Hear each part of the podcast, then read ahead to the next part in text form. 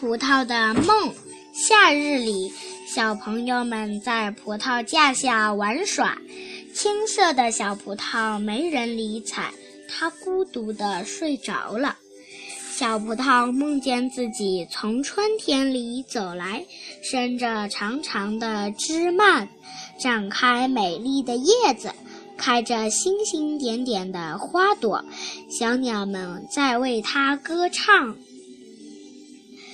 他梦见小蜗牛爬上了藤蔓，和他一起玩耍。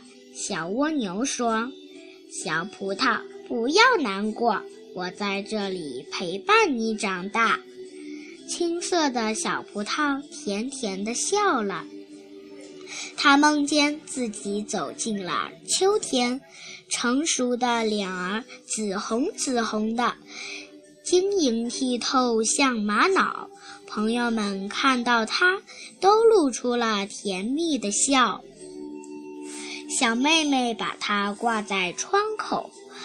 哦，你真美！你是紫色的风铃，请听我为你唱歌。小葡萄从幸福的梦中醒来，已经是秋天了。